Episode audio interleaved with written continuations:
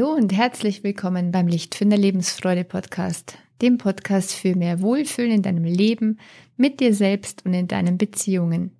Ich bin Kerstin Bulligan, psychologische Beraterin und Coach für Lebensfreude und inneren Frieden. Und heute geht's um eine explosive Mischung, die in uns kocht. Achtung, explosiv, wenn Impulsivität der Beziehung schadet. Das ist heute unser Thema. Diese Folge ist für das Rumpelstilzchen in uns, das manchmal hervorbricht. Bei den einen richtig krass, bei den anderen milder.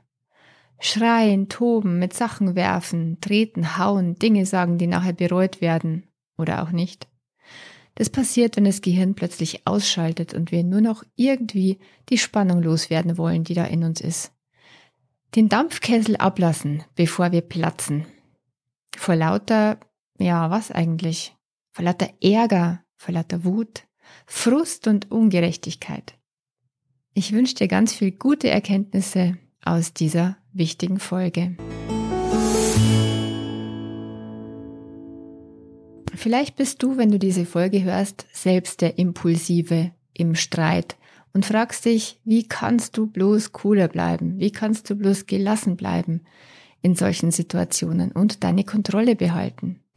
Vielleicht bist du auch Angehöriger, Partner, Partnerin, Betroffene in der Situation und fragst dich, was kann ich mit diesem impulsiven Menschen tun? Gibt es da überhaupt noch eine Lösung? Gibt es da eine Rettung, um da rauszukommen aus so einer Verhaltensweise? Ja, die gibt's. Als erstes möchte ich mal diesen impulsiven Ärgertyp beschreiben und ich will verdeutlichen, was die Impulsivität tatsächlich für ein Gefahrenpotenzial hat. Denn diese Einsicht ist notwendig, um sich dafür zu entscheiden, etwas ändern zu wollen. Danach geht es bei mir heute um Ursachen, die die Impulsivität auslösen und schließlich um mögliche Wege heraus. Impulsivität ist ja an sich nichts Schlechtes. Sie zeigt, dass Energie da ist und Lebendigkeit. Sie kann auch zu spontanen Freudentänzen, schnellen Entscheidungen und leidenschaftlicher Liebe führen. Doch wenn sich die Neigung zur Impulsivität kombiniert mit ungelöstem Ärger und Anspannung, dann reagiert derjenige unkontrolliert und ohne nachzudenken und sagt und macht Dinge, die für die Umwelt und letztlich auch für ihn selbst verletzend und zerstörerisch wirken. Bei impulsiven Menschen bricht angestaute Wut und Ärger immer wieder heraus wie ein Vulkanausbruch. Explosiv und scheinbar unkontrollierbar. Lange Zeit passiert gar nichts. Lange Zeit ist Ruhe. Derjenige ist nett und umgänglich, sagt selten, was er wirklich denkt und spielt ganz normal jedes Spiel in der Beziehung mit, auch wenn es ihm nicht immer gefällt. Doch die Ruhe ist trügerisch. Plötzlich kann derjenige explodieren. Scheinbar aus dem Nichts bricht der Zorn aus ihm heraus und ist dann so zerstörerisch für die Beziehung. Jähzorn heißt's ja auch, weil es eben so unvermittelt kommt. Manchmal geht die plötzliche Wut ja gegen einen Gegenstand, der einfach nicht so will wie man selber. Ein Gerät zum Beispiel, das einfach nicht funktioniert. Die Fernbedienung, die auf kein Laut oder leise drücken mehr reagiert, wird dann genervt ins Eck gedonnert. Da werden manchmal sogar Festplatten aus dem Fenster geschmissen, vor lauter Zorn, dass die Computerarbeit von drei Wochen plötzlich weg ist. Wenn allerdings der Partner oder die Partnerin Zielscheibe dieser Impulsivität ist, dann werden durch so einen Ausbruch immer wieder Verletzungen gerissen. Meist zum Glück in Anführungsstrichen nur mit Worten, doch auch die können tiefe Wunden reißen. Das wird dabei oft vergessen. Es werden dann Gemeinheiten gesagt, es wird gezischt, geschrien, mit Gegenständen geworfen, getrampelt, gestampft, gegen Möbel getreten. Im schlimmsten Fall eskaliert es zu körperlicher Gewalt gegen den anderen. Meist ist der Betroffene dann eine nahestehende Person, die Partnerin, der Partner oder auch ein Kind. Es soll jetzt in dieser Folge allerdings nicht um das Thema Gewalt in Partnerschaft und Familie gehen. Das wäre mal ein eigenes wichtiges Thema. Heute geht es um Impulsivität und Impulskontrolle. Und deshalb nur ganz kurz ein paar Worte zur Bewusstmachung, wie das eskalieren kann. Wenn es zur Gewalt kommt, dann sind es in 84 Prozent der Fälle häuslicher Gewalt Männer die Täter. Gewalt gegen Männer gibt's auch, und zwar häufiger als man denkt. Jedes dritte Opfer häuslicher Gewalt ist männlich, sagt ein Artikel aus dem Ärzteblatt von 2017. Wir dürfen dabei nicht vergessen, dass es psychologische Gewalt gibt. Demütigungen, Beleidigungen, Drohungen, Erniedrigungen, Erpressung. Ja, Gewalt beginnt bereits in unserer Sprache. Und die geht durchaus auch häufig von Frauen aus. Bei den schweren Delikten mit Körperverletzung sind dagegen eindeutig die Männer in der Überzahl. Doch so weit sollte es ja gar nicht erst kommen. Und wenn doch, bitte holt euch rechtzeitig Hilfe, als Täter und natürlich als Betroffene. Niemand sollte es ertragen müssen, sich zu Hause nicht sicher zu fühlen. Es gibt immer Wege heraus. Die Lernaufgabe für den Impulsiven ist seine Impulskontrolle. Die Kontrolle zurückbekommen über die eigenen Gedanken, Gefühle und Taten. Wie können wir vermeiden, dass ein Ärger in einen Wutausbruch eskaliert? Wie kann ein hitziger Charakter mit seiner Impulsivität und Unbeherrschtheit umgehen? Dazu schauen wir uns am besten mal mögliche Ursachen an. Die Ursachen für fehlende Impulskontrolle sind vielfältig. Es kann ein schwaches Selbstwertgefühl sein und die Überzeugung, sich schützen zu müssen. Vielleicht gab es da aggressive oder impulsive Vorbilder in der Familie. Vielleicht gab es eigene Gewalterfahrungen. Auf jeden Fall dabei sind fehlende Strategien mit Anspannung und unangenehmen Gefühlen umzugehen. Ganz häufig gibt es einen negativen inneren Dialog in demjenigen, der seinen Ärger befeuert. Dieser kann bewusst stattfinden, dass man sich diese Sätze im Kopf, dieser inneren Stimme durchaus bewusst ist, oder es kann ganz unterbewusst ablaufen, dass man es gar nicht mal mehr als formulierte Sätze wahrnimmt. Woran man vielleicht kaum denkt, ist, dass es auch ein Symptom einer versteckten Depression sein kann, vor allem bei Männern. Auf der Seite Neurologen und Psychiater im Netz steht, dass Männer, die unter Depressionen leiden, oft nicht nur antriebslos, niedergeschlagen und verstimmt sind, sondern auch ganz häufig gereiztes und impulsives Verhalten und eine niedrige Stresstoleranz aufweisen. Oftmals sind sie geradezu feindselig und aggressiv gegenüber ihrer Umwelt und legen dabei eine nach außen gerichtete Vorwurfshaltung an den Tag, erläutert Dr. Med Josef Hettenschwieler von der Schweizerischen Gesellschaft für Psychiatrie und Psychotherapie. Mann, Mann, Mann, ist das ein schwieriges Wort da. Muss man die Zunge drüber stolpern lassen. Ich könnte jetzt ausflippen, tue ich aber nicht. Er sagt, dass die Betroffenen dann bei Kleinigkeiten schon in Wut geraten. Und ja, so ist es ja dann. Es kann auch bei Frauen in der zweiten Zyklushälfte häufiger auftreten, dass sie so sehr impulsiv, gereizt und auch sehr aggressiv reagieren. Das geht dann über das bekannte PMS, prämenstruelle Syndrom, noch hinaus, nennt sich PMDS, die prämenstruelle dysphorische Störung und ist erst seit kurzem als behandlungsbedürftige Störung aufgenommen worden ins amerikanische DMS-5.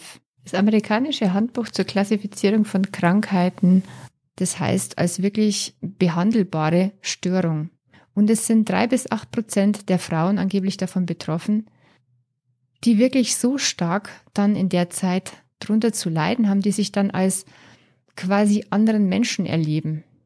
Und es leidet das soziale Umfeld darunter, definitiv. Es ist sozusagen eine kurzzeitige depressive Phase mit stark erhöhter Aggressivität und Reizbarkeit.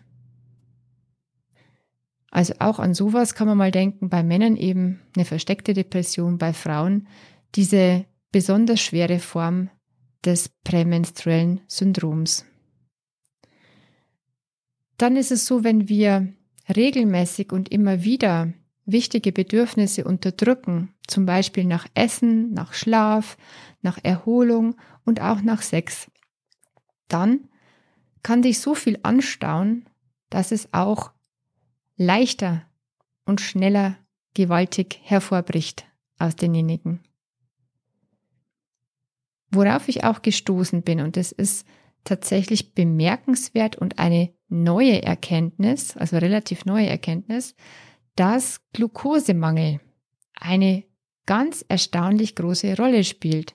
Also Unterzucker. Wenn jemand dringend Essen bräuchte, dann neigt er viel eher dazu, einen impulsiven Ausbruch von Wut und Ärger zu haben. Was passiert jetzt bei so einem Ärgerausbruch oder Wutanfall? Das Gefährliche daran ist, dass der präfrontale Kortex des Gehirns in dem Moment ausschaltet. Dieser große Frontallappen unseres Gehirns ist eigentlich zuständig für unser rationales Denken, für den Verstand, für die Vernunft. Das heißt, sobald etwas als Kränkung wahrgenommen wird, ist es ja quasi eine Bedrohung unseres Selbstwerts und wir reagieren dann nur aus unserem ältesten Teil des Gehirns heraus, aus dem Reptiliengehirn. Da werden dann jede Menge Stresshormone freigesetzt und damit in Kürze enorme Energien frei, denn es geht ja quasi ums Überleben. Es geht um die drei F-Strategien, die wir Menschen dann zur Verfügung haben, nämlich Fight, Flight or Freeze, also kämpfen, flüchten oder erstarren. Diese Strategien sichern unser Überleben.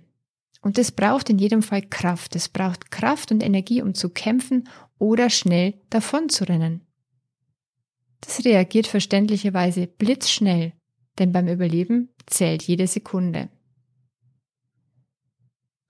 Diese freigesetzten gewaltigen Energien müssen irgendwie nach draußen. Und wie? Jeder kennt's? Mit einem Wortschwall, durch Schreien und durch Bewegung, körperliche Kraft. Ein Nachdenken ist kaum möglich, oder? So jedenfalls erscheint es dem impulsiven Menschen. Er fühlt sich dann quasi davongerissen von einer Welle des Ärgers und der Wut. Er sagt dann richtig gemeine Sachen und richtet manchmal eben auch physische Schäden an. Das geringste ist dann noch, wenn Sachen dabei kaputt gehen. Die einen impulsiven Typen bereuen es nachher zutiefst und zerfleischen sich quasi hinterher selbst mit größten Vorwürfen. Es richtet sich dann also der Ärger, die Aggression nach innen. Wie konnte ich nur so sein? Warum habe ich mich einfach nicht im Griff? Ich liebe doch eigentlich diesen Menschen. Warum bin ich nur so gemein und furchtbar zu ihm? Warum lasse ich mich bloß so reizen? Ich bin doch eigentlich gar nicht so. So will ich auch gar nicht sein. Was passiert da mit mir? Ich mache noch alles kaputt. Das sind so typische Gedanken eines impulsiven Ärgertyps, der sich zu gerne ändern würde, wenn er es nur könnte. Wenn der impulsive Ausbruch bereut wird, dann ist auf jeden Fall schon mal die Einsicht da, dass das eigene Verhalten der Beziehung schadet. Dann will derjenige was ändern und ist bereit dazu zu lernen und sich weiterzuentwickeln. Diese Menschen entschuldigen sich nachher und versuchen den Schaden wieder gut zu machen. Sie strengen sich dann eine Weile besonders an oder bringen Geschenke mit oder suchen irgendeine Form der Wiedergutmachung. Doch es passiert ihnen immer und immer wieder. Sie können einfach nicht aus ihrer Haut.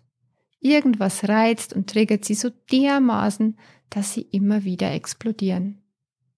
Dieser impulsive Ärgertyp erinnert mich immer an den 16-jährigen Marty McFly aus dem Film Zurück in die Zukunft. Ein super Film aus den 80er Jahren, vor allem der erste Teil. Und es brauchte zu dem Marty in dem Film nur irgendjemand sagen, McFly, du bist eine Null. Und dann hat er sich provozieren lassen und ist ausgetickt. Jedes Mal, man hat die Uhr danach stellen können. Der Spruch kam, du bist eine Null. Und dann zwei, drei Sekunden, das Gesicht lief rot an und McFly ist gestürmt zum Angriff, obwohl er eigentlich keine Chance gegen den stärkeren Biff hatte. Ja, ich vermute mal, dass du einer von diesen impulsiven Menschen bist, wenn du diese Folge hörst. die sich nachher über sich selbst ärgern und am liebsten mehr Kontrolle über die Gefühle hätten. Oder aber dein Partner ist so. Oder jemand anders, den du kennst, hat ein ähnlich und kontrolliertes Reaktionsmuster. Der andere impulsive Typ, zwei, sage ich jetzt mal, hat dagegen keinerlei oder kaum Einsicht, dass er irgendwas falsch macht.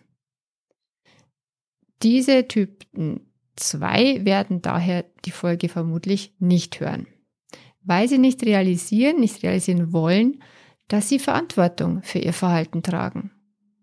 Daher wird sich auch nachher grundsätzlich nicht entschuldigt und auch kein Bedauern ausgedrückt.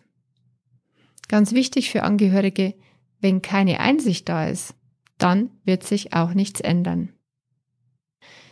Wenn ein Paar zum Beispiel mit Beziehungsproblemen zu mir kommt und sie eigentlich an ihrer Beziehung gerne festhalten würden, doch immer wieder entstehen Verletzungen durch solche Ausbrüche und zu heftigen Streits, da muss ich mit einem oder auch beiden erstmal an ihrem Ärgerkonzept arbeiten. Meist ist dann nämlich eine ganz einseitige Vorstellung vorhanden, dass nur der andere Schuld am eigenen Ärger trägt. Der Finger wird dann nur auf den anderen gezeigt. Und es wird vergessen, dass immer drei Finger auf sich selber zurückweisen. So kommt derjenige aus seinem Verhalten nicht raus. So kann man dem anderen Partner eigentlich nur raten, sich zu trennen, wenn es immer wieder zu heftig ist oder bevor noch Schlimmeres passiert. Als Angehöriger sollte man auch daran denken, dass eine Erkrankung dahinter stecken kann, wie vorhin schon angedeutet. Und wenn man die Vermutung hat, dass man denjenigen überredet, sich ärztlich-psychiatrisch untersuchen zu lassen, auf Depression oder andere psychische Erkrankungen. Doch nun für alle normal gestörten, impulsiven Menschen. Wie kommen wir in mehr Kontrolle? Zum einen ist es die ausgeglichene Lebensweise und die gute Selbstfürsorge, die eine Voraussetzung dafür ist, dass wir in mehr Kontrolle kommen. Kontrolle über die eigenen Gedanken, Gefühle und das eigene Verhalten ist eine so wichtige Eigenschaft fürs Lebens- und Beziehungsglück. Wer sich kontrollieren kann, tut sich einfach leichter im Leben. Forscher haben übrigens herausgefunden, dass wir umso impulsiver sind, je stärker wir uns vorher in anderen Dingen kontrolliert haben. Das heißt, wenn wir zum Beispiel in der Arbeit zu lange sitzen mussten und deshalb zu wenig Bewegung haben, auch wenn Kinder zu lange still sein müssen, da wird es besonders deutlich, dass sie sich nachher erstmal gar nicht kontrollieren können und wollen. Und genauso, wenn wir als Erwachsene schweigen, obwohl uns was auf der Zunge liegt, wenn wir zu wenig essen und das Schlafbedürfnis ignorieren, weil wir arbeiten bis spät in die Nacht oder weil wir meinen, diesen Film unbedingt noch anschauen zu müssen, dann unterdrücken wir lange und immer wieder wichtige Impulse. Und dann staut sich dadurch ganz viel in uns an und irgendwann bricht es einfach hervor. Die Energie braucht dann ein Ventil. Eine scheinbare Kleinigkeit bringt dann den aufgeblasenen Ärgerballon zum Platzen. Wie vorhin schon erwähnt, ist Glukosemangel ein ganz entscheidender Faktor offenbar. Wenn jemand also im Unterzucker ist, ist er um ein Vielfaches gereizter und impulsiver. An dieses einfache Mittel sollten impulsive Menschen und auch deren Angehörige denken und immer am besten einen Apfel, eine Banane oder ein Müsliriegel zum Überbrücken zwischen Mahlzeiten dabei haben. Das Ganze stammt aus Studien von amerikanischen Verhaltensforschern Roy Baumeister und Kathleen Vos. Wir sehen also, dass eine gute Vorsorge für die eigenen Grundbedürfnisse so wichtig ist, um ausgeglichener und stabiler im Alltag zu sein. Um jetzt gut für sich sorgen zu können, müsste man rechtzeitig die eigenen Grenzen spüren. Und zwar sowohl die körperlichen als auch die psychischen Grenzen. Also wenn zum Beispiel jemand eine spitze Bemerkung macht, die einem einfach zu weit geht, oder man ganz und gar nicht einverstanden ist mit dem Verhalten anderer, dann müsste man rechtzeitig einschreiten und diese Grenze von sich selber auch ganz klar und deutlich mitteilen. Man müsste einfach Nein sagen, wenn einem etwas nicht passt.